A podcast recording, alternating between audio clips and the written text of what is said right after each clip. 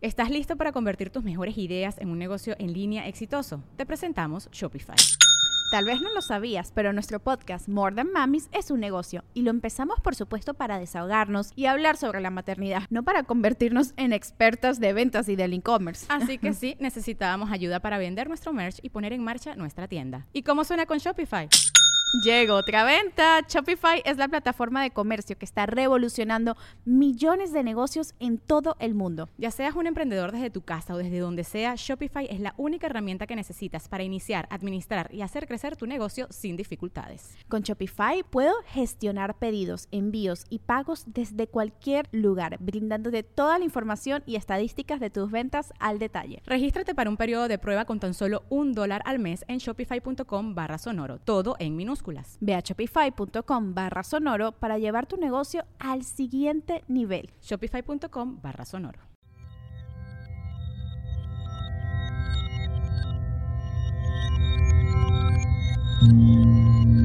Estás escuchando Sabiduría Psicodélica por Janina Tomasini.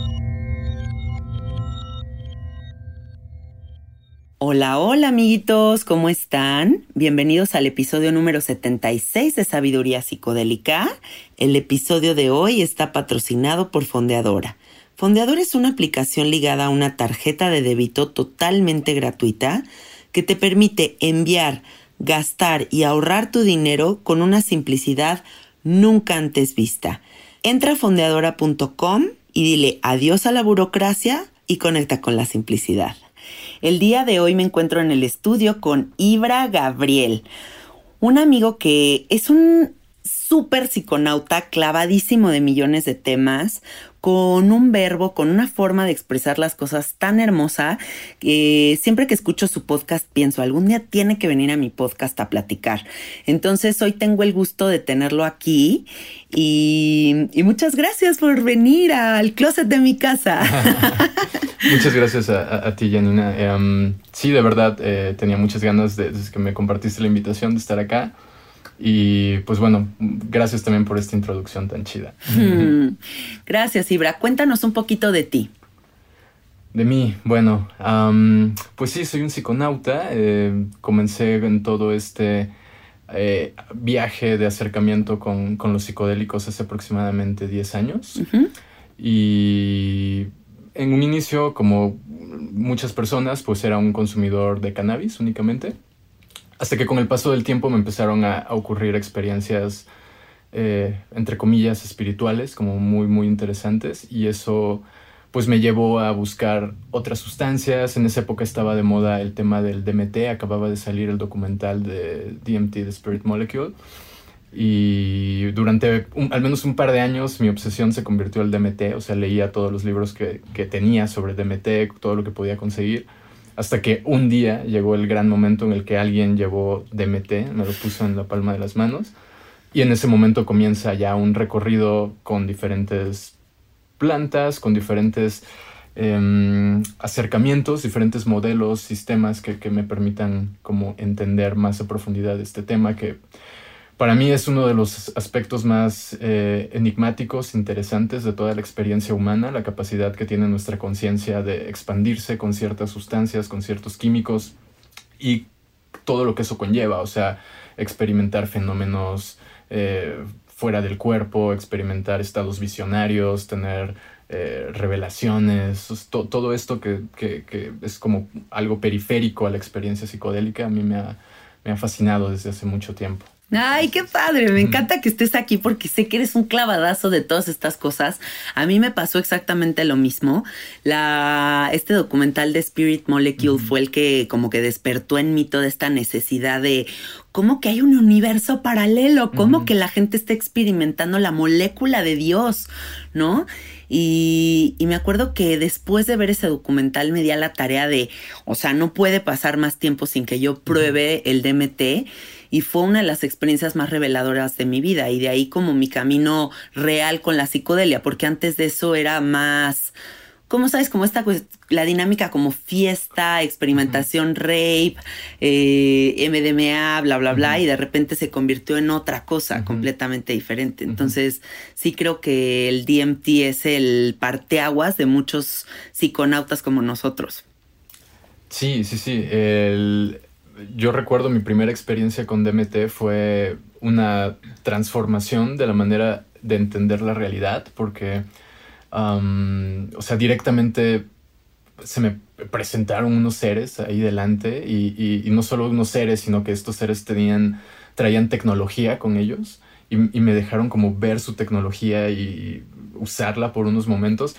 Y cuando bajé de ese viaje, eh, yo estaba más eh, conmovido por la tecnología que había visto, más que por los propios seres. O sea, fue algo como muy choqueante, Sí. Porque de pronto te abre la posibilidad no solo de que exista de que de, será que puede existir vida, otra vida inteligente en otros planetas, sino que directamente es como sí, sí existe vida y la prueba de eso no son los aliencitos que acabo de ver, sino la tecnología que vi que ellos traían. O sea, si, de por sí para el cerebro, imagínate el hecho de inventarse unos, unos seres por alucinación, entre comillas. Ahora imagínate que no solo inventa a los seres, sino que directamente te pone enfrente la tecnología que ellos manejan, ¿no? Entonces fue algo así rompedor para mi estructura eh, egoica en ese momento. Claro, completamente. Yo me pregunté por mucho tiempo después de esa primera experiencia con el DMT si mi mente era tan poderosa, tan creativa y tan infinita como para haber creado ese planeta, o si verdaderamente la molécula te da la posibilidad de visitar una dimensión paralela. Pero esa pregunta me acompañó por mucho tiempo, ¿no? Como esta cuestión de, ¿de verdad existe un universo paralelo o mi mente es capaz de crear esta realidad? Y ahorita nos vamos a ir metiendo más en estos temas, pero platícanos un poquito a qué te dedicas, qué haces de tu vida, eh, ¿quién es Ibra? Bueno, eh, sí, antes de ir a, todos esos otros temas tan, tan clavados. Es, sí. Bueno, este, antes de darnos ese clavado. para despegar desde la tierra, ¿no? Sí. O sea, en lugar de... Pero bueno, em, pues yo fui muchos años profesor eh, universitario. Más de cuatro años estuve dando clases en Chiapas, di clases de psicología, psicología transpersonal, comunicación, eh, varias cosas, ¿no?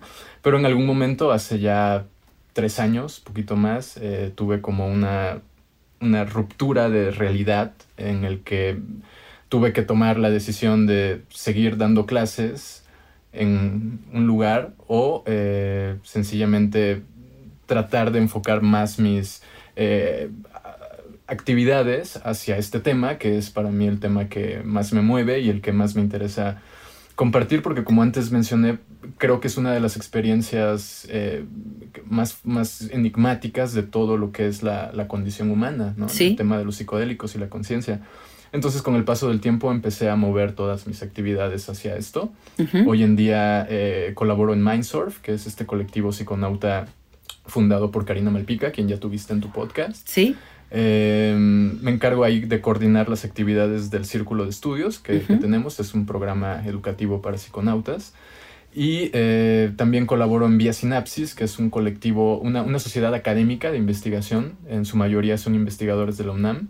Y hacemos todos los años un congreso universitario sobre sustancias psicoactivas en la Facultad de Filosofía y Letras. Eh, por otro lado, también soy eh, asistente editorial en Lunaria Ediciones, que es una editorial independiente de aquí de México, que tiene la particularidad de ser quizá la única editorial que se encarga de manera eh, casi completa en, tener una, colección especializada en el tema de plantas sagradas, estados no mm. ordinarios de conciencia. Entonces también ahí hago labores de edición, de, promoción, etc. ¡Ah, qué interesante! Sí, o sea, hoy en día lo interesante es que ya el 90% de las cosas que hago giran en torno a esto, ¿no? Entonces, a través de diferentes eh, áreas, pero finalmente todo lo enfoco aquí. Creo que esa es la coherencia en la vida, ¿no? Cuando uno descubre algo, entiendes algo y, y dejas que esa verdad te lleve hacia un camino, ¿no? Porque creo que las personas que viven en conflicto la mitad de sus seres como ese conflicto y la otra mitad es esa psicodelia descubierta, es porque ya hay una verdad innegable que los quiere jalar para acá, pero otra mitad que no quiere soltarse del sistema, de la estructura. Y cuando ya empiezas a encaminarte hacia todo lo que te gusta y que todo forme parte de ese universo, me parece pues uno de los logros más bonitos que podemos tener en la vida, la libertad. Sí, sí. me, me, tomó 30 años, pero aquí estoy como ya, ya un poquito cada vez más enfocado en todo esto, ¿no? Ay, qué padre, me encanta.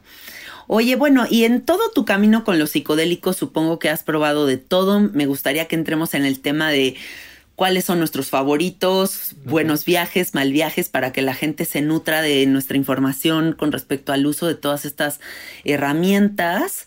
Eh, y comencemos por cuál es tu psicodélico, enteógeno, planta de poder, lo que tú quieras, favorito. Ok. Yo pondría, o sea, más que decir un favorito, yo pondría a, la familia de las triptaminas como mis favoritas. O sea, las triptaminas son todos los, las, las moléculas que son análogas de la serotonina. Entonces encontramos dentro de esa familia al DMT, al, por supuesto, DMT que contiene, que se encuentra contenido en la ayahuasca, por ejemplo, o el 5-meo-DMT que se encuentra contenido en el, en el bufo alvarius, todas esas son triptaminas, los hongos también son triptaminas. Entonces, ¿por qué hablo de la familia completa? Porque, em, porque en realidad cuando ya tienes un cierto conocimiento de las dosis, puedes hacer que experiencias con hongos se vuelvan casi casi ayahuasca. Sí. Y entonces ya es muy difícil decir eh, esto fue hongos y esto fue ayahuasca, sino que más bien es como el ADN de las triptaminas que ya tiene esta cualidad de llevarnos a ciertos estados de conciencia en, en confabulación, digamos, con la propia habilidad que puede llegar a tener el psiconauta como para inducirse a un determinado estado. Entonces yo pondría a las, a las triptaminas como, como mis... Eh, mi familia de sustancias psicodélicas favoritas, aunque el MDMA no se queda atrás. Dentro de lo sintético del MDMA creo que es de las cosas a las que más cariño le, tengo. Claro, por los buenos años. Sí, sí, sí, sí, sí. Y sobre todo porque es un tipo de viaje muy diferente a la triptamina. O sea, la triptamina es muy introspectiva y el MDMA es el camino contrario, es a través de, lo que ves reflejado en, tus palabras, en los demás, en las relaciones. Por ahí llega el autoconocimiento, no llega tanto como por la, por la introspección. Sí, esto que mencionaste se me hace muy interesante porque eh, esta parte en la que dices que las triptaminas, ya sean los hongos o sea la ayahuasca, te pueden llevar hacia el mismo lugar. Esto es un fenómeno que yo veo mucho, por ejemplo, en la gente que fuma sapo fuman sapo y después del sapo me dicen, Janina, es que me dio unos hongos y me fui al sapo. O toman ayahuasca y se comen unos hongos y dicen, es que me fui al sapo. O me dio un LSD y me fui a la ayahuasca. Y todo se vuelve una combinación de todo.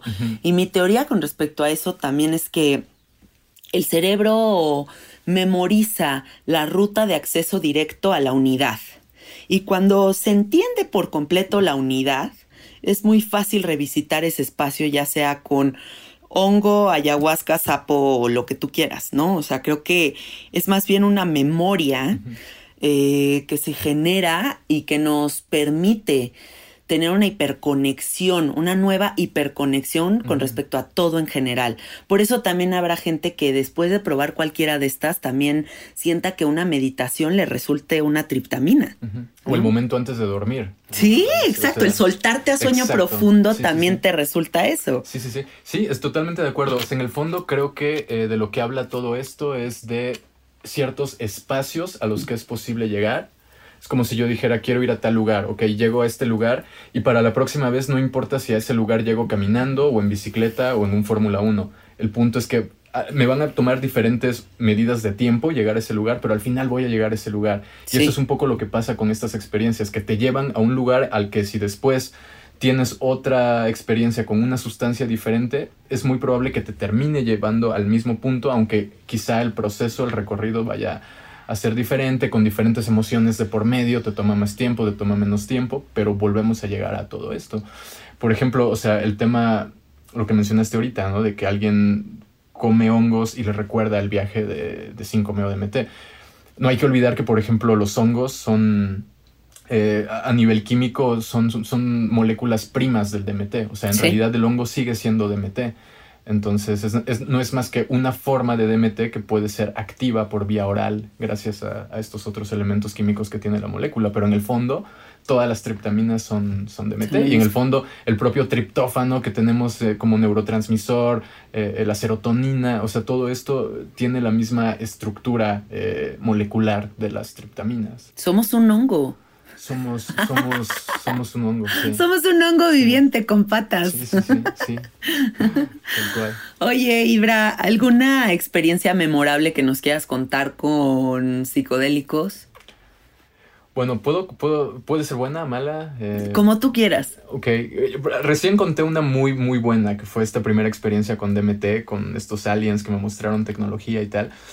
Y luego tengo una experiencia que no fue muy buena en términos como de eh, aprendizaje y tal, pero sí me, me, hizo em, eh, tener mucho respeto por una sustancia. En este caso me refiero específicamente a la salvia divinorum. ¡Oh!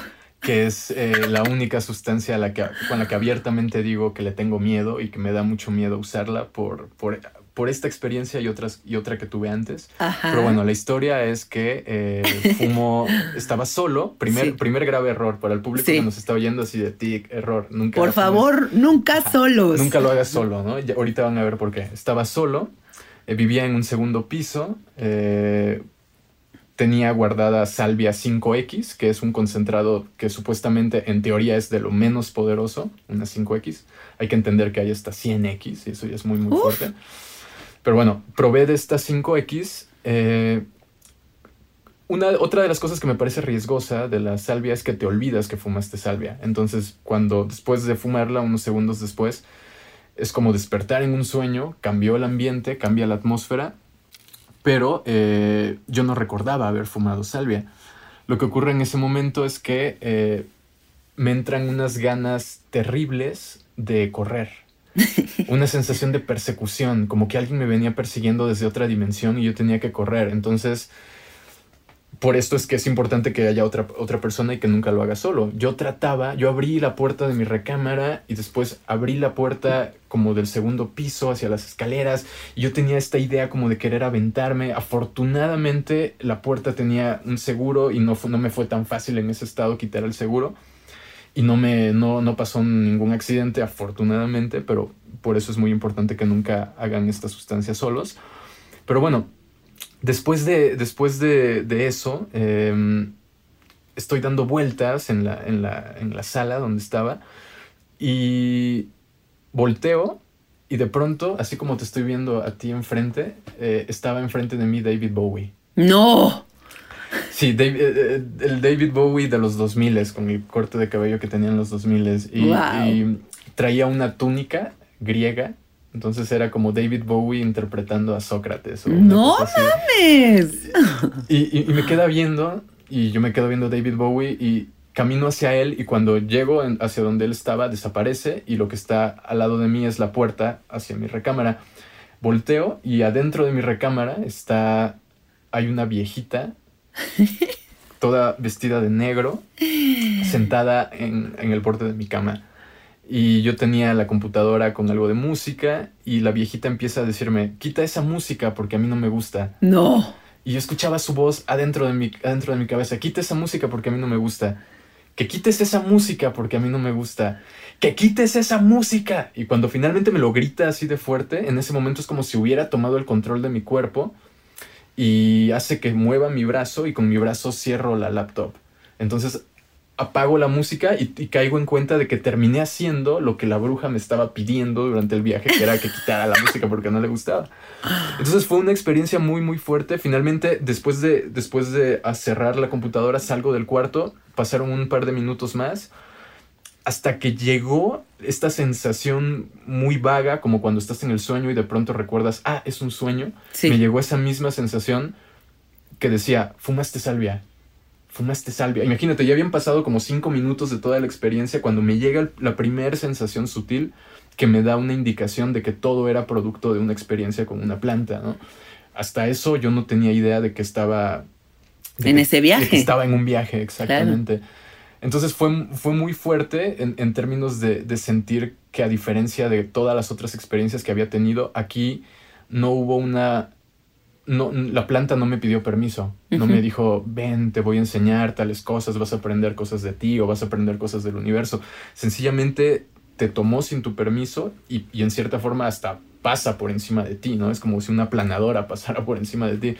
Entonces fue una experiencia que, que mm, básicamente esa fue la última vez que probé salvia. Fue una experiencia muy, muy fuerte, donde, pues eso, reafirmé esta, esta idea de que los cambios eh, químicos adecuados en el cerebro, pues te pueden conectar a otras realidades donde ni siquiera recuerdas el momento en el que entraste a esa realidad. Sencillamente es como un reseteo completo. Black Mirror. Ajá.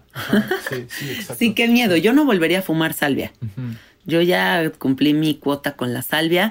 A la salvia le digo el manicomio. O sea, a mí se me hace como entrar a un manicomio, ver cosas rarísimas y salir de ahí súper norteado. No se me hace una experiencia trascendental que me haya cambiado la vida.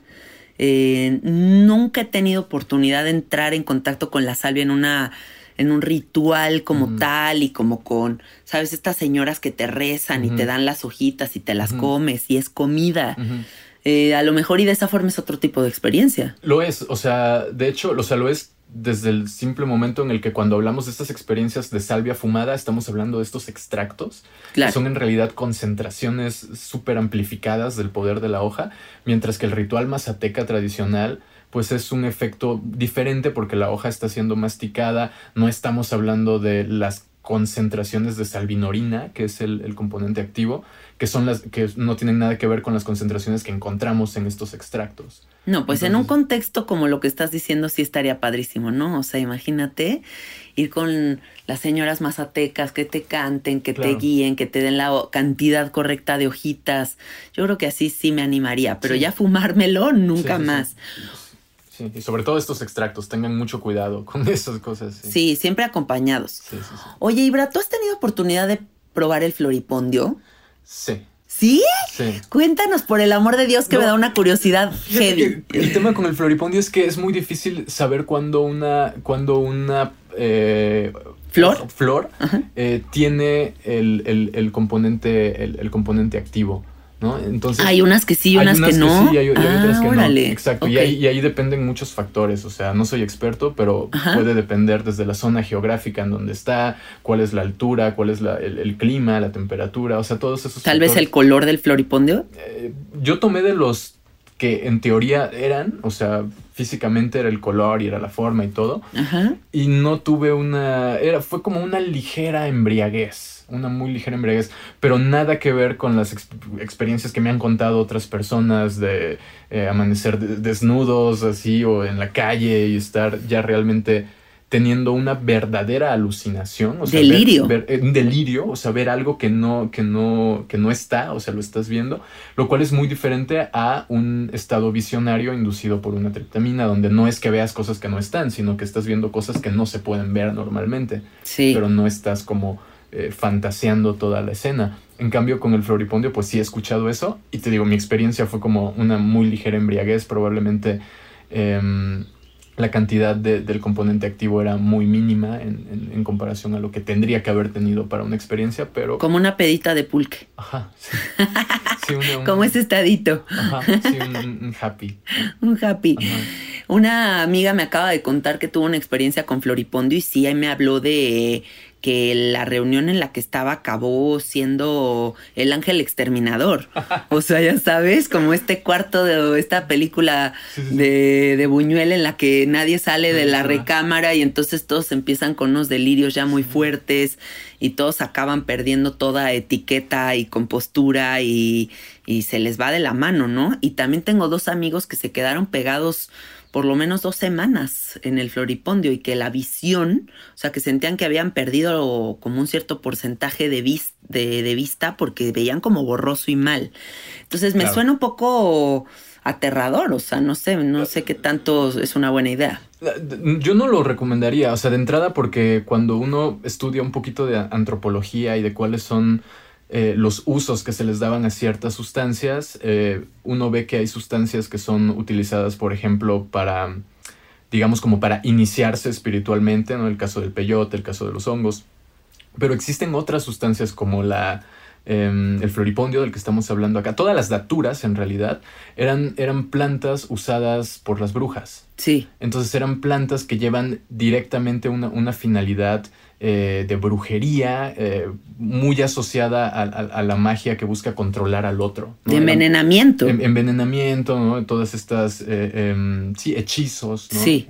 Entonces es un tipo de sustancia que nada más por verla desde el lado antropológico te das cuenta de que requiere, tiene ciertos tipos de funciones que mientras uno no esté en estos sistemas mágicos, yo no le veo un motivo como para utilizarlas. Para eso tenemos... Así nada más. Ajá, para utilizarlas así nada más. Para eso tenemos eh, infinidad de sustancias que son muchísimo más seguras, que tienen eh, propiedades terapéuticas, que nos pueden ayudar muchísimo y que no exigen un entrenamiento eh, tan avanzado, digamos, en, todas estas artes eh, ocultas ¿no? que, sustentan el uso de estas plantas. Eso está muy bien que lo digas, porque yo creo que está padrísimo experimentar de todo, pero siempre bien enterados, eh, con una investigación previa de qué es lo que estamos a punto de hacer, porque si no, sí te puede agarrar en curva, ¿no? Sí, sí, sí, sí, sí. Terence McKenna siempre tenía esta frase que decía, el antes de probar una sustancia, el primer lugar al que voy es la biblioteca. Ah, qué bien. Claro, sí, totalmente. Y hablando de esa biblioteca que es Mindsurf, eh, esta página en la que tú participas, ¿cómo llegas a Mindsurf? Pues justo en, este, eh, como te comentaba antes, muchos años di clases, fui profesor y en el momento en el que dejé la universidad y dejé el trabajo y dije, ah, pues tengo que orientar todas mis actividades hacia lo que en verdad me gusta eh, pues Karina Malpica, la fundadora de Mindsurf, ya era para mí un referente de la psiconáutica en México, ya había estado yo en congresos donde la había conocido de vista, no había platicado mucho con ella, pero en el momento en el que yo dije, bueno, va, me voy a ir a, vivir un tiempo a México, a la Ciudad de México y hacer ahí otras actividades, en ese momento le escribí un correo como para decirle que yo iba a estar por ahí, que me gustaba mucho su trabajo, que cualquier cosa que la pudiera ayudar eh, con muchísimo gusto.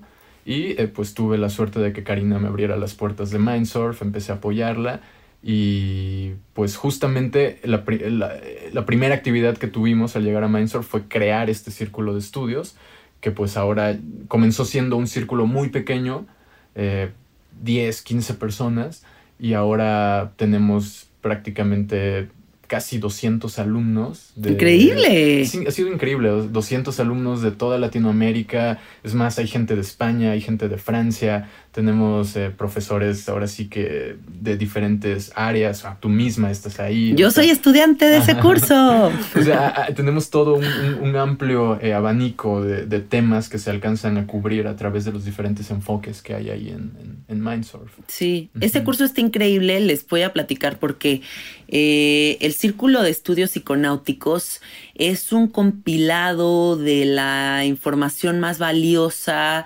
eh, con respecto al uso de, la, de los psicodélicos, pero no solamente actual, sino desde los inicios de... ¿no? Entonces, para toda la gente que es muy clavada de todo esto, o sea, que es gente que no simplemente es como, ah, me metí un hongo, ¡woo! Es como gente que de verdad quiere informarse de toda esta cuestión antropológica, eh, chamanería, microdosis, tecnología, el futuro de la psicodelia, eh, etcétera, etcétera, etcétera. Este círculo es ese espacio para que toda esta banda se conecte y reciban toda esta información y además compartamos, ¿no? Que eso es lo que me gusta, como este espacio de encuentro con gente que está clavada en lo mismo que yo. Claro, eso es muy valioso, porque en, ciertos momentos de la vida es muy difícil dar con ese tipo de personas. Sí. Y te la pasas como deseando tener amigos que estén como que en esto, en esta misma onda y llegar a entramar eh, esa calidad de, compañeros y compañeras, pues es algo que, toma mucho tiempo. Y aquí en Mindsurf, pues además de todo el programa educativo, tienes la posibilidad de tener un espacio para socializar con otras personas acerca de esas experiencias, que normalmente como están eh, encuadradas dentro de esta cuestión del tabú, de la, de, la persecución política y todo este tema, pues es muy difícil eh, encontrar estos espacios donde se genere no solo un intercambio de, información, sino también un enriquecimiento de la información que ya está. Sí, está padrísimo. Yo por ahí voy a dar también un masterclass en este círculo, hablando de la cuestión de facilitar bufo alvarius, todas las implicaciones, las cuestiones de seguridad, el uso de la medicina, eh, pues lo que he aprendido como hasta el momento. Está padre, me encanta. Sí, sí, sí. Ahí los esperamos. Sí, bueno, métanse a que es mindsurf.com. Eh, nos pueden, eh, pueden hacer la, la, inscripción si entran a cualquiera de nuestras plataformas, eh, Facebook o Instagram. Ahí, ahí encontrarán el link para inscribirse en el Círculo de Estudios. Buenísimo. Por el momento la página está como trabajándose. Okay. Hay detallitos ahí. Sí, también si no en el Instagram están como Mindsurfers. Mindsurfers en Instagram, en, en, Facebook Mindsurf y en YouTube también Mindsurf. Igual cuando yo publique este episodio los etiquetaré para que por ahí tengan el link. Ahora vamos a entrar de lleno a tu tema favorito. Eh, la magia, el ocultismo. Mm. Platícanos en qué momento de la vida te clavas en estas ondas. Para empezar, para la gente que no sepa qué es la magia y el ocultismo, porque magia la podrían relacionar al mago Chenkai. sacando el, conejo. Sacando un conejo. Y eso es magia. Vamos a aclarar qué es magia, qué es ocultismo y en qué momento de tu vida te clavas en esto. Sí, bueno, eh, eh, que de entrada, o sea, decirlo que, que, es un tema que no está despegado del tema de las plantas, o sea, eh, para mí es una cuestión que habla de lo mismo. Eso es lo interesante, que, que las experiencias psicodélicas para mí hablan de la magia, más que, más que hablar de, la alucinación o del viaje o de cualquier otra palabra que se nos pueda venir a la mente, hablan de la magia, porque yo comencé con este tema desde muy pequeño me encantaban como todos estos libros que hablaban sobre el rey Arturo y el mago Merlín y todo eso.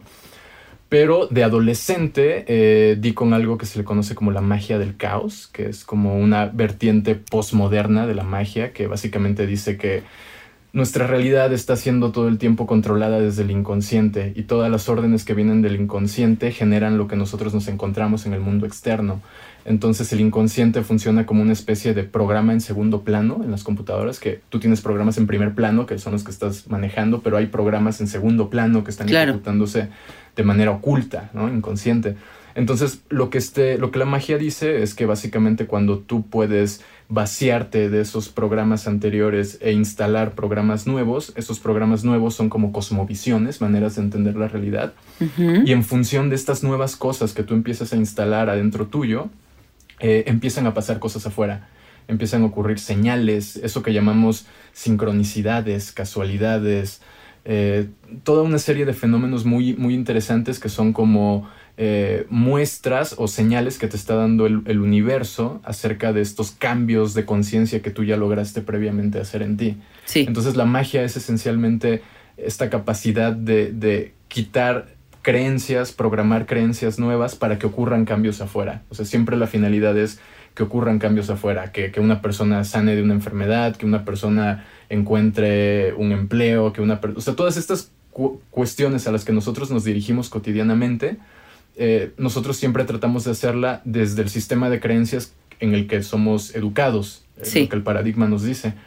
Y por eso es tan difícil hacer magia, porque tienes que entrar al inconsciente, darte cuenta cuáles son como las creencias o paradigmas que operan en ti y reemplazarlos, por decir alguna palabra, con una cosmovisión nueva que sea algo mucho más eh, expandido en el sentido de que considere otras cuestiones que normalmente no consideramos, como el poder de, la palabra, el poder del pensamiento, el poder de las emociones, eh, el significado de los sueños, eh, todas estas, estas disciplinas, ¿no? de, diferentes formas de entrenarse, entrenarse en en la magia.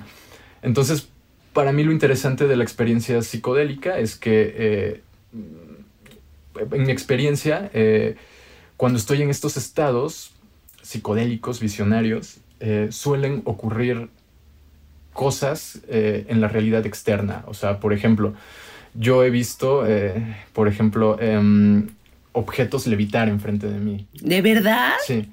O sea, y cuando me ocurren ese tipo de cosas o estar hablando de algo durante, una, durante el efecto de una sustancia, estar hablando de algo con alguien y que eso de lo que estemos hablando se manifieste en ese momento. Sí, eso a mí sí me ha pasado. Y me ha pasado muchas veces como que digo, ay, no, ya. O sea, no puede ser. Que dices, ya, esto es una burla. Ajá, es broma, no puede ser. Sí, ¿a dónde volteo? sí, exactamente, exactamente. sí, sí, sí, sí, la magia se manifiesta.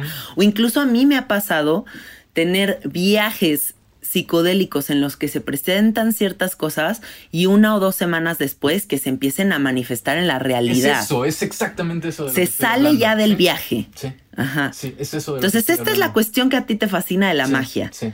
¿Y el ocultismo?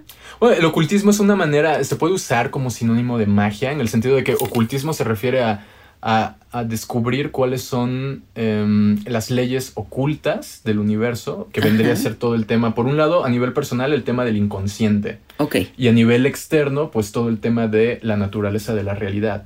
¿Qué es la realidad? Porque nosotros pensamos que la realidad tocó la mesa donde estamos y yo pienso que esta es una mesa eh, sólida y que como la siento sólida, por eso digo que es algo real. En cambio, las cosas que tengo en mi mente, como mis ideas y mis sueños, los llamamos despectivamente, ah, son tus sueños, porque les concedemos un, estatuto de irreal.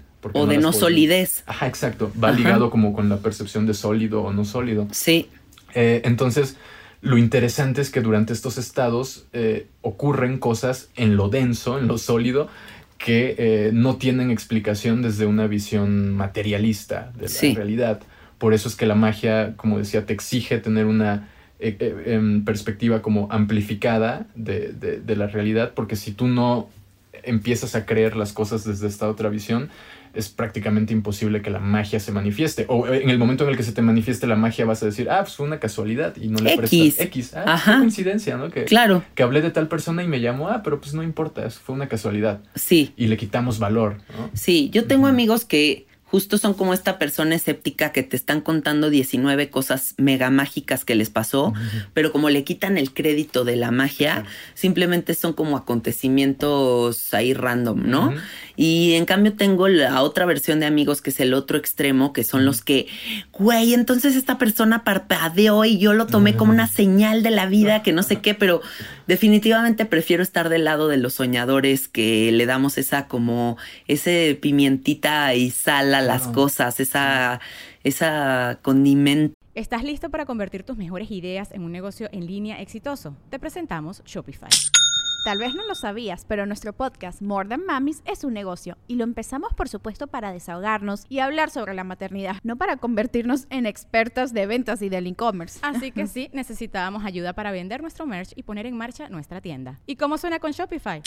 Llegó otra venta. Shopify es la plataforma de comercio que está revolucionando millones de negocios en todo el mundo. Ya seas un emprendedor desde tu casa o desde donde sea, Shopify es la única herramienta que necesitas para iniciar, administrar y hacer crecer tu negocio sin dificultades. Con Shopify puedo gestionar pedidos, envíos y pagos desde cualquier lugar, brindándote toda la información y estadísticas de tus ventas al detalle. Regístrate para un periodo de prueba con tan solo un dólar al mes en shopify.com barra sonoro, todo en minúsculas Ve a shopify.com barra sonoro para llevar tu negocio al siguiente nivel. Shopify.com barra sonoro. Rico a la vida de creer que hay algo más. Claro. Sobre todo porque también creo que el creer que hay algo más es algo que va muy ligado al psiconauta, porque nos hemos experimentado de forma multidimensional. Claro. Entonces comprendemos que esto no es lo único. Claro. Ahora, también me gusta mucho lo que dices de magia y ocultismo, porque si a mí me, me hubieras preguntado antes de esto, Ibra está en el ocultismo, hubiera dicho hechicero metido en la magia negra, o sea, como pentagrama, este ya sabes, como todo relaciona ese tipo de cosas y pues nada que ver, o sea, no, es, no, es, no es por ahí. No, no es por ahí. Ese es un común malentendido. Siempre bromeo, o sea, pareciera que cuando la gente habla de ocultismo se imaginan acá como al rockero con el pentagrama y todo. Totalmente. Oscuro y así. Y, y, pues no, o sea, la verdad, es como cuando tú dices, cuando tú dices alguien es racionalista, pues quiere decir que utiliza la razón para todos sus procesos.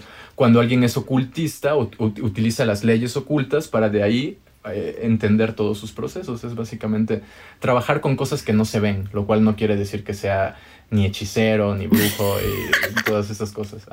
Qué bueno. Oye, también estás involucrado en un congreso de sustancias psicoactivas de la UNAM, ¿cierto? Cuéntanos sobre eso, por favor. Sí, eh, el, Congreso Universitario sobre Sustancias Psicoactivas, ya este año será su séptima edición, se lleva a cabo eh, todos los meses de noviembre en la Facultad de Filosofía y Letras, excepto por el año pasado que hubo un paro universitario, entonces no se pudo hacer ahí. Lo hicimos en, la alcaldía de, Tlalpan. Pero eh, lo interesante es que precisamente hemos generado ya un, hemos servido como una especie de, de eh, agente articulador de los diferentes actores, de los diferentes discursos, de las diferentes prácticas que hay en torno a las sustancias psicoactivas, sean desde una perspectiva de plantas sagradas, donde aceptamos antropólogos, pero también a chamanes, pero también a neochamanes, incluso gente del ocultismo ha estado en ese congreso. Y también por otro lado está el tema eh, de las sustancias psicoactivas, no necesariamente por una vía sagrada, sino entender más bien cuáles han sido los impactos culturales, cómo ha sido su uso dentro del arte, dentro de los círculos intelectuales, em, todo el tema de la política de drogas, el tema del activismo social, entonces, en estos congresos se, generan unos muy bonitos eh, espacios de intercambio de, ideas que han permitido, en cierta forma, mapear lo que, lo que vendría a ser la escena psicodélica de México. Estos, estos congresos han sido muy buenos porque los investigadores se conocen entre sí, eh, pueden eh, hablar acerca de los avances que han hecho cada uno con sus estudios, con sus trabajos. Entonces es algo que, que pues sí me da mucho gusto formar parte y también se dio casi casi paralelo a, mi trabajo con Mindsurf. O sea, cuando yo llegué acá a la Ciudad de México, empecé a, trabajar en Mindsurf, a colaborar y también a colaborar en, estos congresos en donde yo antes era únicamente asistente, yo vivía en Chiapas y venía acá una vez cada cierto tiempo para presentar investigaciones y así, pero desde que estoy acá pues también he tenido como eh, la oportunidad ya de colaborar más eh, continuamente en, el desarrollo de estos congresos. Qué padre, me suena increíble. La verdad es que se necesitan más espacios de encuentro para la discusión del uso de todo este tipo de herramientas.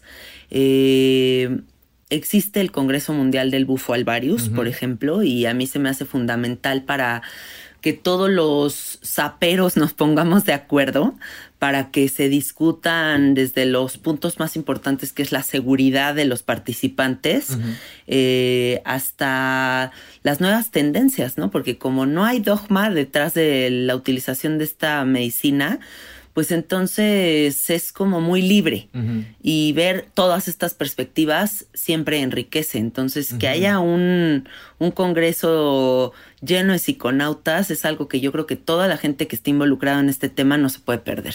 Claro, y, y, en otros países, o sea, ya hay muchos congresos, o sea, realmente hay cinco, seis, siete al año de diferentes eh, eh, grupos, colectivos pero lamentablemente en Latinoamérica, Latinoamérica se ha quedado súper atrás en este tema. Realmente eh, durante los años 90 hubieron unos congresos muy, muy interesantes en Palenque, en Chiapas, donde llegaban varios de los principales eh, investigadores de estos temas. Estuvo Terence McKenna, estuvo Giorgio Samorini, Sasha Shulgin. Todos ellos convivían ahí en estos, en estos congresos. se les llamaban jornadas etnobotánicas. Qué bonito. Pero después, pues esta generación de investigadores falleció ya la gran mayoría. Sí. Y se dejaron de hacer estos eventos. Realmente a partir del 2010 eh, hubieron ya algunos foros, eh, uno en la, en la Universidad de, mm, del Estado de México, si no recuerdo mal, en la Facultad de Antropología. Ajá. Y después se hicieron otros eventos en la Escuela Nacional de Antropología e Historia y después llegamos nosotros con estos congresos en la Facultad de Filosofía y Letras de la UNAM. Pero de ahí en fuera eh, no hay, no ves mucha, bueno, está el, Congreso del Bufo Alvarius, pero de ahí no ves mucha, mucha actividad. Cuando sí, no lo es lamentable, porque en México, México es uno de, las, de los países con mayor cantidad de, de, plantas sagradas eh, disponibles, eh, vamos, en Sudamérica no se quedan atrás. Somos el reino de las plantas. Sí, sí, sí. Exacto, y eso aunado a la Amazonía, bueno, o sea, son posibilidades infinitas. Es algo muy cagado. Por ejemplo, la, el Congreso Mundial de la Ayahuasca, como uno de, porque hay muchos, se lleva a cabo en España. ¿no? Mientras que, bueno, debería de llevarse a cabo por acá, o sea, habiendo tanto, en Perú, en Bolivia, en Ecuador, o sea, yo no sé, por acá. Sí, sí, sí. Pero bueno, entonces, bueno, hay que estar pendiente de este congreso, me parece increíble. Sí. ¿Cuándo va a ser? ¿O se tiene eh, alguna fecha? Ahorita todavía estamos viendo el tema de las fechas, porque con toda esta situación por la que estamos pasando, lo más probable es que sea virtual este año. Ah, ok. Pero eh, si, nos, si nos buscan como Vía Sinapsis, V-I-A-S-Y-N-A-P-S-I-S, Órale. sí, lo dije bien. Eh, si nos buscan así en Facebook, ahí van a tener toda la información. Y también, si no, eh, no se preocupen, todo esto también Mindsurf lo comparte. Entonces, Ah, bueno. Mindsurf lo va a dar a conocer. eh, todo estará anunciándose en nuestras redes. Buenísimo. Ahora vamos a un tema hiperclavado, hiperclavado, que es la teoría de la simulación, Ok. que sé que también es de tus temas favoritos. Y para empezar, quiero que nos digas qué es eso. O sea, para la banda que no tenga ni idea de qué es esto de la realidad holográfica, de la teoría de la simulación y de todas estas teorías que están surgiendo, o que ya llevan un tiempo, pero que se están poniendo de moda, eh, ¿qué onda? ¿Qué es? Bueno, este es un tema que también yo ya había como medio leído desde antes, pero que volvemos a lo mismo, como no lo veo esto separado de la experiencia psicodélica, lo veo más bien como un- una implicación de la experiencia psicodélica. Cuando estamos en estas experiencias con DMT o con sustancias similares en las que nosotros de pronto sentimos cómo atravesamos el velo de la realidad, como al, al parecer hay una especie de, de red de- cuadriculada, geométrica, y cómo nosotros de pronto atravesamos y llegamos y tenemos esta sensación de que el nuevo lugar en el que estamos parece y se siente más real que la propia realidad en la que Sí. estábamos antes.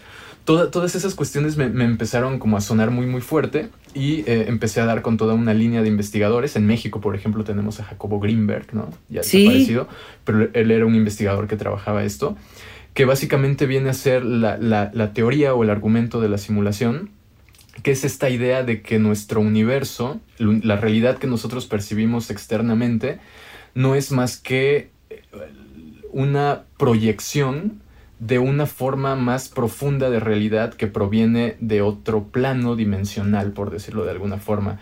Y esto antes se entendía únicamente como una metáfora religiosa, en el sentido de que este es el mundo material y existe otro mundo espiritual, ¿no? Donde, donde todo es más etéreo. Ajá. Pero gracias a los avances que han habido en, en la informática y en, en todo lo que es la tecnología digital, eh, hemos llegado a, a descubrir, o la ciencia ha llegado a descubrir, que en realidad em, la realidad externa, densa, tangible de todos los días, se desdobla desde un segundo plano, desde, un- desde otra dimensión más abajo, Ajá. que en realidad puede ser explicada perfectamente con ceros y unos, o sea, con lenguaje binario, igual que cuando uno está viendo en la pantalla de la computadora o en tu celular, tú no estás eh, viendo la, la información como tal, sino que, o sea, tú no estás viendo la imagen que está en la computadora, sino que estás viendo el código que la computadora reinterpreta en forma de una imagen. Claro. O sea, la, ima- la- la- la computadora te muestra una imagen en el monitor, pero esa imagen en el monitor no existe. Es en realidad información que se está desdoblando desde el chip que está funcionando y por el cual está corriendo la energía. Sí. Entonces, los investigadores se han dado cuenta de que nuestra realidad eh, tiene códigos, tiene algoritmos, tiene fórmulas matemáticas que explican el hecho de que existe una segunda realidad debajo de, debajo de la nuestra y desde esa realidad está emanando todo lo que nosotros percibimos con mayor o menor grado de conciencia en, en- en esta realidad 3D. Entonces la teoría de la simulación me parece súper fuerte porque plantea la posibilidad de que nuestra realidad, lo que pensamos que es real, no es, no es tan real, corresponde a otro nivel de realidad. Que ese otro nivel de realidad está escrito en términos matemáticos y por lo tanto te, te trae a la mente todas estas interrogantes de quién nos creó, cuál es el sentido de esta experiencia, por qué pareciera que estamos eh, viviendo en este cuerpo ciertos tipos de experiencia con esta sensación de que hay un mensaje o un propósito que tenemos que aprender y que está relacionado con todo lo que nosotros hacemos y lo que decimos. Entonces levanta como eh, preguntas filosóficas muy muy interesantes. Y por último también eh, pone en juego la posibilidad de que, al igual que con la magia, nosotros podamos modificar ese código con el que la realidad está programada para que ciertas cosas empiecen, empiecen a, a ocurrir. Por ejemplo, si, si las personas les interesa este tema, les recomiendo que chequen un, uno de nuestros episodios en el podcast de Mindsurf que hicimos con un investigador inglés que se llama Anthony Peak, que es uno de mis escritores favoritos sobre estos temas y él explica a la perfección toda esta cuestión de la teoría de la simulación. Ay, qué padre. Y, y, por ejemplo, un, un, dato que te contaba antes de que comenzara el programa, ¿no? Esta cuestión de, de cómo han descubierto los científicos que eh,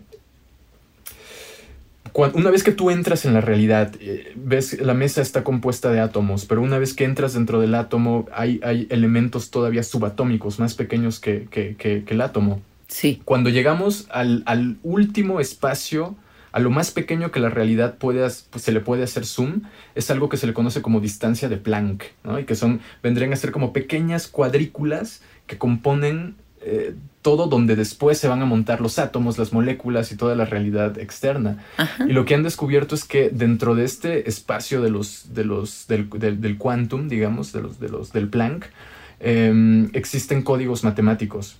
Códigos matemáticos muy complejos que parten de los lenguajes binarios de 0 y 1 y todo esto.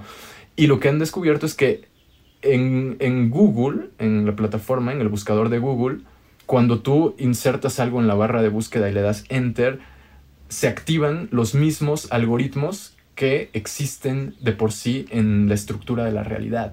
¡Qué es como si todo lo que creara el ser humano, por el solo hecho de, que lo estamos creando nosotros, inconscientemente le pusiéramos ese sello que nosotros traemos por, por estar eh, insertados en esta misma realidad. Es como, no importa la tecnología que hagamos, siempre vamos a llevar estos códigos y estos lenguajes y estas fórmulas matemáticas con nosotros.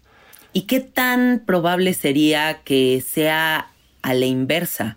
Que la inteligencia programada que existe en el humano se vea proyectada como un reflejo espejo en la tecnología que nosotros creamos como Google. O sea, que a lo mejor y no sea que, ay, nosotros somos unos robots y unas computadoras, sino que nosotros sabemos generar de lo que estamos hecho, hechos. No es como tú ves toda la moda y la moda está completamente inspirada en la naturaleza. O sea, no hay una cosa que no haya salido de lo natural. Claro. ¿Qué tan probable crees que sea que como nosotros estamos hechos bajo este programa, estemos desarrollando pues lo mismo? Sí, yo creo que es altamente probable. O sea, la mejor prueba de eso es que hace poco le preguntaron a Elon Musk, el, este, ¿El de Tesla, el creador de Tesla y SpaceX y todo esto, le preguntaron un poco eh, esta misma, esta misma idea y lo que él comentó era que él, consideraba que toda la evidencia que existe apunta a que esta realidad pudo haber sido creada por otra forma de inteligencia. Sí. Que, y usando el argumento de que, por ejemplo, si una cultura, si una raza hubiera sido eh, tuviera un millón de años de antigüedad más que la nuestra, su tecnología estaría un millón de años por delante.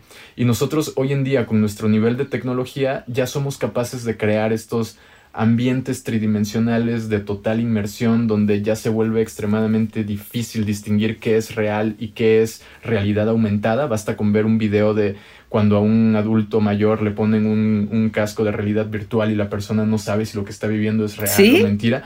Ahora imagínate una cultura, una raza que hubiera, que, tenga un año, un millón de años por delante de la tecnología que tenemos nosotros.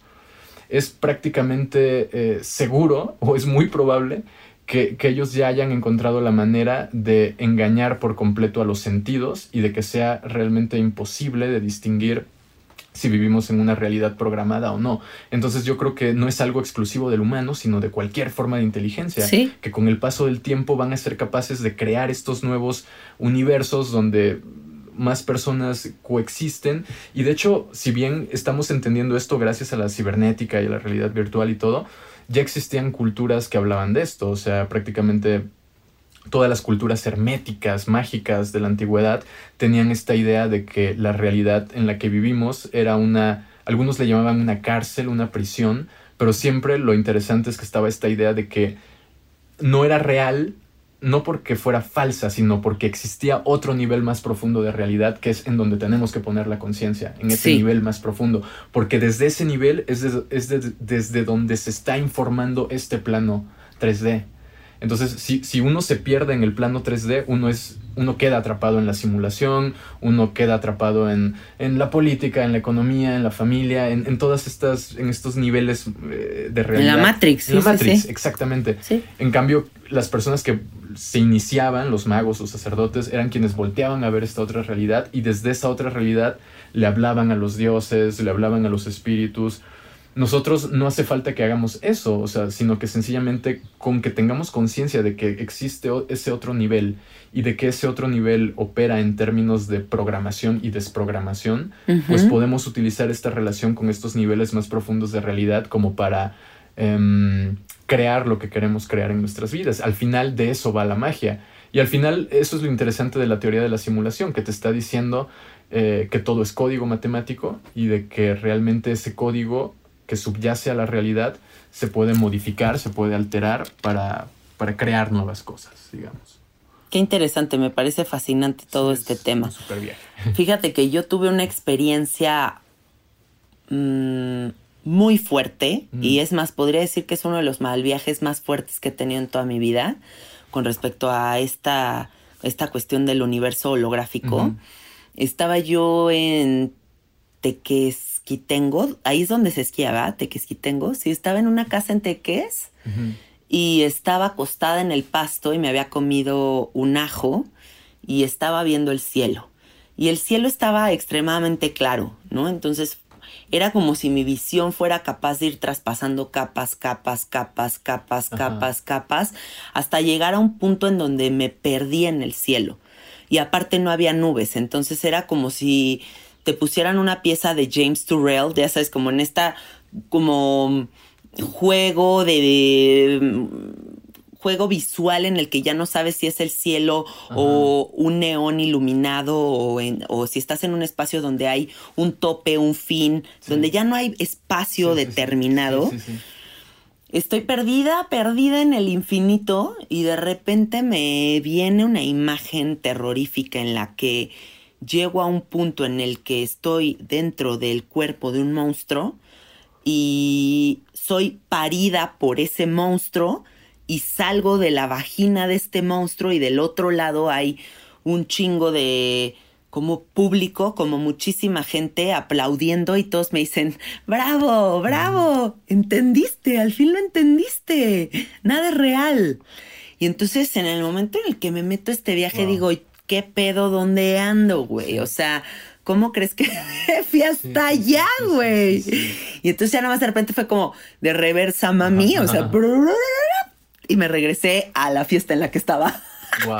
Pero fue terrorífico, o sea, porque fue muy real y fue muy gráfico y salí de la vagina de un monstruo y era como si hubiera del otro lado gente que esté esperando a que yo me dé cuenta de algo. Entonces, híjole, me, asustó muchísimo esta experiencia, eh, pero a la vez pues me dio como esta probadita de la cuestión como qué es qué, ¿no? Claro, sí. Y otro libro que les recomiendo con respecto a esto del universo holográfico es Holographic Universe, así se llama el libro que te digo que leí, y ahí pueden también como leer muchísimo más de estos temas. Sí. Y bueno, ahora vamos a otro tema que me gusta mucho, que escuché que que tuviste un episodio en tu podcast sobre esto, que es la ecopsicodélica. Ah, ¿Así se dice? Ecopsicodelia. Ecopsicodelia. Bueno, yo desde que oí el término dije, ¿what? ¿De qué están hablando? Pero me parece muy lógica toda la historia. Entonces, platícanos qué es esto. Uno de los efectos de los que más se suele hablar después de que las personas tienen experiencias psicodélicas profundas pues tienden a ser, por ejemplo, esta noción de que la gente habla de, pues, sentí que todos somos uno, sentí que todo estaba interconectado. Y cuando uno se da cuenta de, este fenómeno de interconexión, eh, ocurre que no es únicamente una interconexión entre personas, sino que además es también una interconexión que se produce entre las personas y, la Tierra. Es muy frecuente sentir eh, que la Tierra te habla o, sentir ganas de ir a abrazar un árbol y sentir que el árbol te habla o vamos, o sea, cuando te comes un hongo y sientes la presencia del hongo adentro de ti que también te está hablando. Sí. Entonces, eh, existen todos estos fenómenos en donde la conciencia humana parece establecer un vínculo con una forma ancestral de conciencia que Terence McKenna le llamaba el logos planetario, y es esto que, otros científicos llaman, por ejemplo, eh, Gaia, ¿no? la conciencia planetaria. Y a partir de todo esto se han creado eh, diferentes visiones modernas de la ecología que incorporan estos aprendizajes provenientes de la psicodelia. Básicamente lo que nos dice esto es que eh, las experiencias eh, psicodélicas profundas pueden, llegar, pueden ser quizá la última herramienta que tenemos los seres humanos para eh, salvar nuestra especie de la vorágine consumista que está destruyendo prácticamente el medio ambiente, que está eh, sometiendo a la naturaleza a todos estos procesos capitalistas donde la extracción y la destrucción son una constante. Y cuando ocurren estos, estas tomas de conciencia y estas expansiones de conciencia, eh, pues como decía, una, una de las de los em, efectos más comunes, más recurrentes, es que las personas cambian su forma de entender el medio ambiente, la naturaleza, eh, no solamente desde una perspectiva de si destruimos la naturaleza nos destruimos nosotros, sino que para empezar, la concepción que, que tienen o que se empieza a generar de la naturaleza ya la considera como un ser vivo.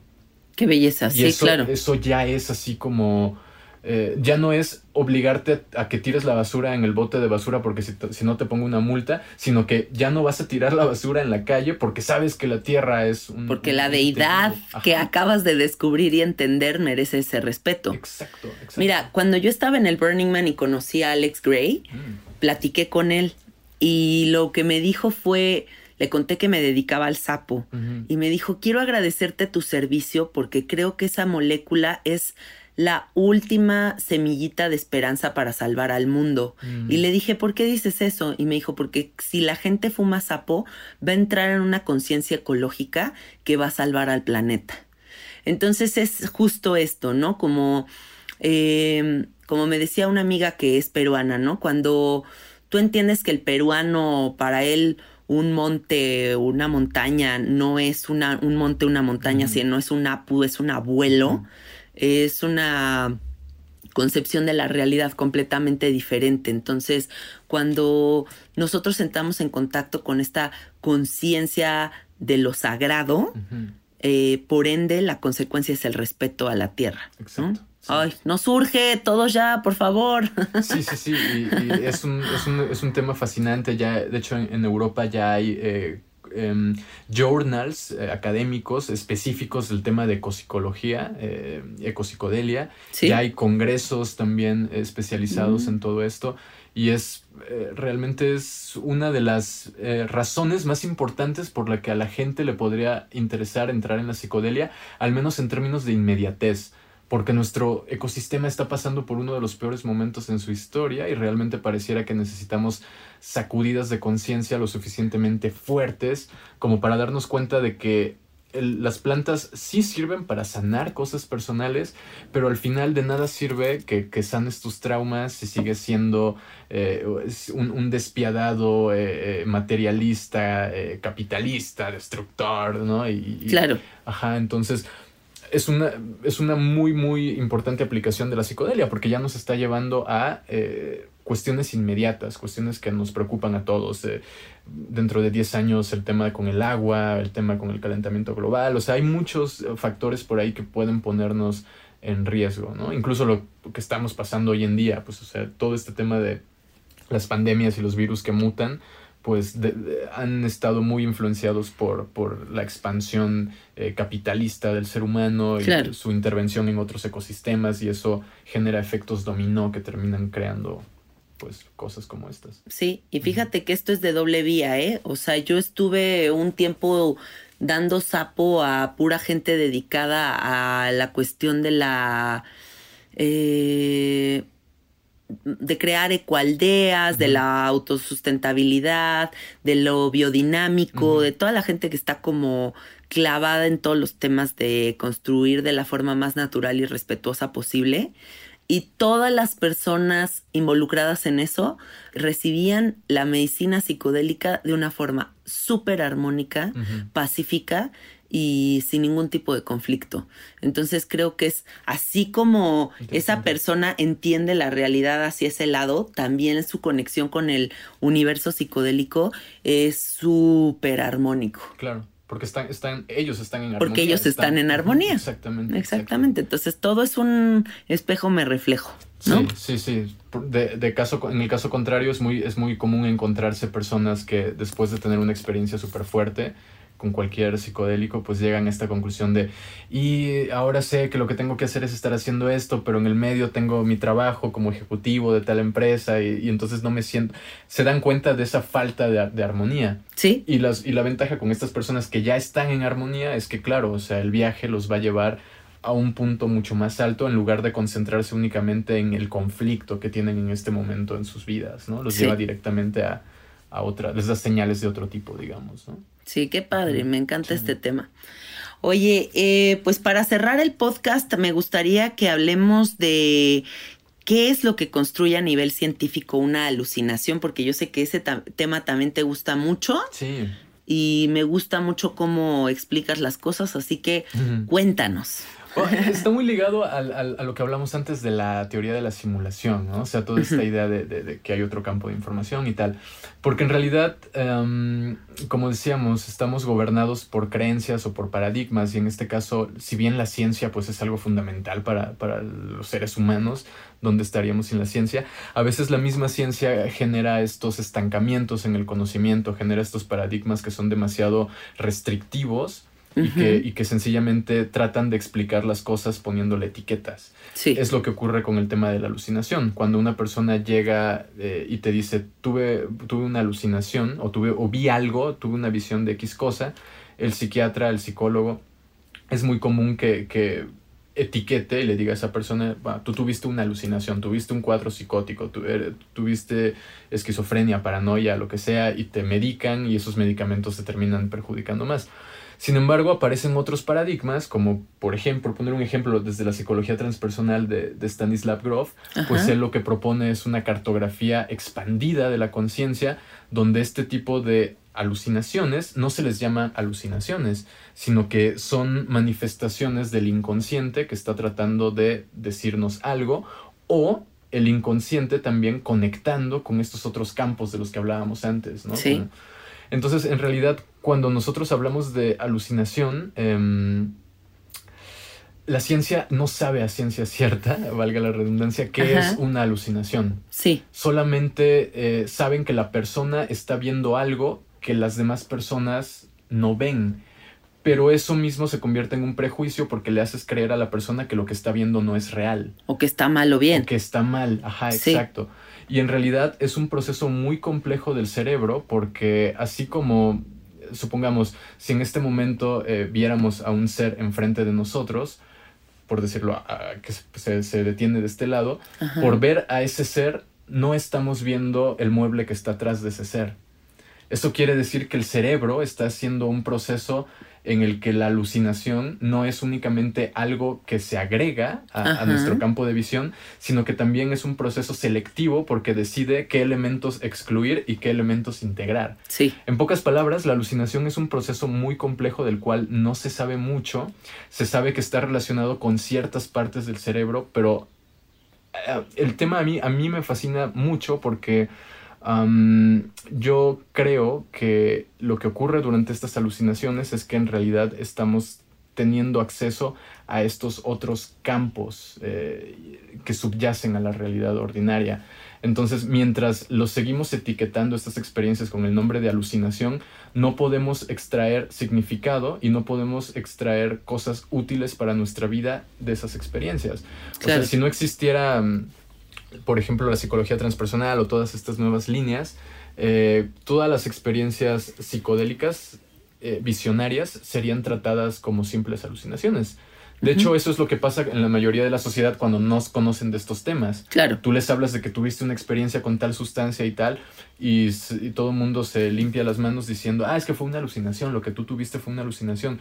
Y nunca nos preguntamos qué ¿qué rayos es una alucinación? Sí, sí es cierto. ¿No? O sea, el solo hecho de estar como, como fenómeno en sí mismo es algo que nos debería de parecer muy, muy interesante. Sabemos que cuando la gente llega a, pues, a etapas muy avanzadas de la vida, empiezan a aparecer alucinaciones, eh, personas que, desarrollan eh, Alzheimer, eh, llegan a tener también alucinaciones. Entonces no es algo como tan simple para, decir esa, que, viste cosas que no existen, sino que eh, lo más probable es que esto tenga que ver, la alucinación, Sí. con, la, con el tema de la conciencia. Y es que eh, todos los estudios científicos al parecer indican que la conciencia es algo que no depende del cerebro, que una vez que el cerebro se apaga, nuestra experiencia de percepción continúa, pero en diferentes planos. Prueba de esto son todas las experiencias cercanas de muerte, donde la gente pues pasa por un proceso de muerte, ve- ve- ven su cuerpo, llegan a un túnel, recuerdan su vida, después regresan. Hay experiencias extracorpóreas, ¿no? Donde la gente sale del cuerpo con algún anestésico, ¿no? Que se les trepa el muerto. Ajá, todas las experiencias de, de- de- sí, que se les llama comúnmente eh, que se te trepa el muerto, ¿no? Este, todos estos fenómenos, eh, eh, the, the out of body experience, que le Sí, llaman, ¿no? sí, las sí. experiencias extra, extracorpóreas, um, que están, están muy ligadas a segregaciones de químicos en el cerebro, a segregaciones de DMT o a segregaciones de glutamato. Entonces sabemos que con estos químicos la, la- la cualidad de la conciencia cambia y es capaz de moverse más allá del espacio, como decía, salir del cuerpo, y también más allá del tiempo. Hay personas que tienen capacidades precognitivas, que pueden saber cuándo algo va a ocurrir. Sí, Hay multitud de evidencia de todo esto, ¿no? sí. Entonces, realmente, una vez que entendemos todo el, el- la, la posibilidad de, de acciones que acompañan a la conciencia y, y regresamos a ver el tema de la alucinación, comprendemos, ah, entonces la alucinación puede que no sea algo que está fallando en el cerebro, sino de que realmente la conciencia es capaz de moverse a otros planos donde directamente puede percibir cosas que en nuestro estado ordinario de conciencia no estamos percibiendo. sí, Una vez entendido eso, eh, nuestro concepto tradicional de alucinación se cae por sí mismo, porque entonces pasamos a entender que eh, cada persona está todo el tiempo, más bien toda la sociedad, toda la realidad es una alucinación compartida de manera colectiva. El tema es que no la llamamos alucinación porque todos estamos de acuerdo con lo que estamos viendo sí. pero todo el tiempo está este proceso de, de neuroquímicos y estos neuroquímicos cambian nuestro estado de conciencia y cambian nuestras frecuencias cerebrales y cambia lo que percibimos y, y eso hace que nos cambie la energía. O sea, todo el tiempo estamos pasando por estos procesos, pero como existe este tabú de hablar acerca de las visiones, El alucin tiene que estar ligado a un estado alterado de conciencia. por lo tanto algo, algo patológico de acuerdo a nuestra cultura. No es sano que una persona tenga alucinaciones. Sí. Cuando volteas a ver a los fundadores de las religiones, a los grandes místicos de la antigüedad, etcétera, etcétera, todas eran personas que tenían alucinaciones, que tenían Sí. estados visionarios. Estas epifanías así, Exacto. ah, se me apareció la cruz. Bueno, yo creo que no hay mejor ejemplo sobre la alucinación que el coronavirus. O sea, me refiero a hasta dónde te puede llevar tu mente. O sea, todos debimos haber experimentado esta situación en donde llegas a un grado de alucin y paranoia que tu realidad se ve colapsada. Entonces creo que es más grave la cuestión del alucinar con respecto a hasta dónde llevas tu mente en el mal viaje, en el overthinking, en, el, en la suposición, en el pánico al futuro, que el que conscientemente una persona diga, me voy a comer un honguito, y se Ujú. come un hongo y vea hadas voladoras en el bosque, ¿no? Entonces sí, o sea, yo creo que la alucin también es producto de la, del no control de la mente pensante. Sí, O sea, esta es la mente pensante nos puede llevar a unos dark sides que dices, no mames, ¿hasta dónde me acabo de ir, güey? Tipo yo siendo parida por un Ajá, monstruo. Por un monstruo. Sí, sí, sí. Es, o sea, es, es todo, es todo un, un tema. Por ejemplo, eso que mencionaste ahorita, ¿no? De- del tema del coronavirus. O sea, hay personas, vamos a ver los diferentes ejemplos de alucinaciones. Hay personas que realmente tienen miedo de, de enfermarse. de- hay personas que para, para ellas eh, no existe el coronavirus y todo es una, una farsa inventada por los gobiernos y el nuevo orden mundial. Ex- existen diferentes visiones de un mismo fenómeno, entonces no podemos hablar de una objetividad. De una realidad. De una realidad objetiva, exacto. Exacto. O sea, lo que existen son estas diferentes subjetividades y estas subjetividades son en sí, bueno, escritores como Robert Anton Wilson le llamaban túnel de realidad, porque es como esta idea de que es un túnel y no es una realidad completa. Sí. Cada uno tiene su túnel, tiene su perspectiva desde donde todos estamos conectando y entrelazándonos con una misma realidad, pero cada quien le está entendiendo de forma distinta. Es el mismo caso con lo que estamos viendo directamente. ¿no? Sí. O sea, eh, eh, yo puedo ver a un ser y decir, y tú me puedes decir, bueno, ese ser que estás viendo es una alucinación, es falso, pero ¿qué pasa si ese ser me dice una información de algo que yo no sabía? porque entonces, ¿cómo puedo desestimar la naturaleza o la validez existencial de ese ser solamente por mi prejuicio de que si yo no lo estoy viendo y tú lo estás viendo, quiere decir que hay algo mal en tu cerebro. Sí. Pero ¿qué ocurre cuando ese ser me empieza a hablar cosas de mí, me empieza a hablar del universo, me empieza a enseñar? Eh, entonces ya la situación se, ya no se vuelve tan simple para que digas, ah, es una alucinación y hay que darle un Xanax o lo que sea, ¿no? sí, totalmente.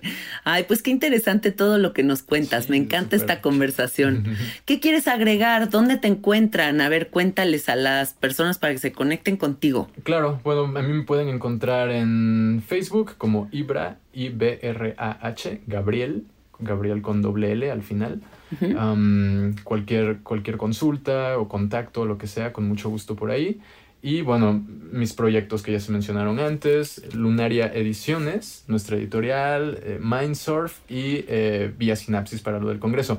Con respecto a lo de Lunaria, queremos aprovechar que estamos aquí en, en- en tu podcast y decirle a las personas que em, quienes nos escriban al Facebook de Lunaria Ediciones y nos manden eh, cinco nombres de plantas eh, sagradas de México, endémicas de México, eh, van a participar en una rifa y les vamos a obsequiar al ganador, obviamente, eh, un libro titulado Ensayos Alternativos de Conciencia, que es justamente la compilación de los las mejores conferencias que hemos tenido a lo largo de estos de los primeros seis, de las primeras seis ediciones del Congreso Universitario sobre Sustancias Psicoactivas. Ay, qué padre. Entonces es un libro súper chido que es como una muy buena base, tra- trae desde antropología hasta psicología, hasta filosofía, entonces cubre diferentes campos con el común denominador de los estados expandidos de conciencia y las plantas sagradas. Entonces ya lo saben, quien escuche esto, aviéntese cinco nombres de plantas sagradas al Facebook de, Lun- de Lunaria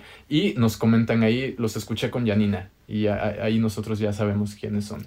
Ay, qué padre que haya hasta regalitos en este episodio. genial, genial para toda la comunidad. Bueno, pues Ibra, fue un placer tenerte aquí. Muchas Gracias por toda tu sabiduría psicodélica. Gracias a ti por la invitación. Es un placer compartir y nos escuchamos en el próximo episodio, amiguitos. Muchas gracias por clavarse con nosotros en esta eh, conversación muy enfocada en temas muy específicos. Mm. Padrísimo. Padrísimo todo. Muchas gracias. Gracias. Nos vemos en el próximo episodio. Adiós.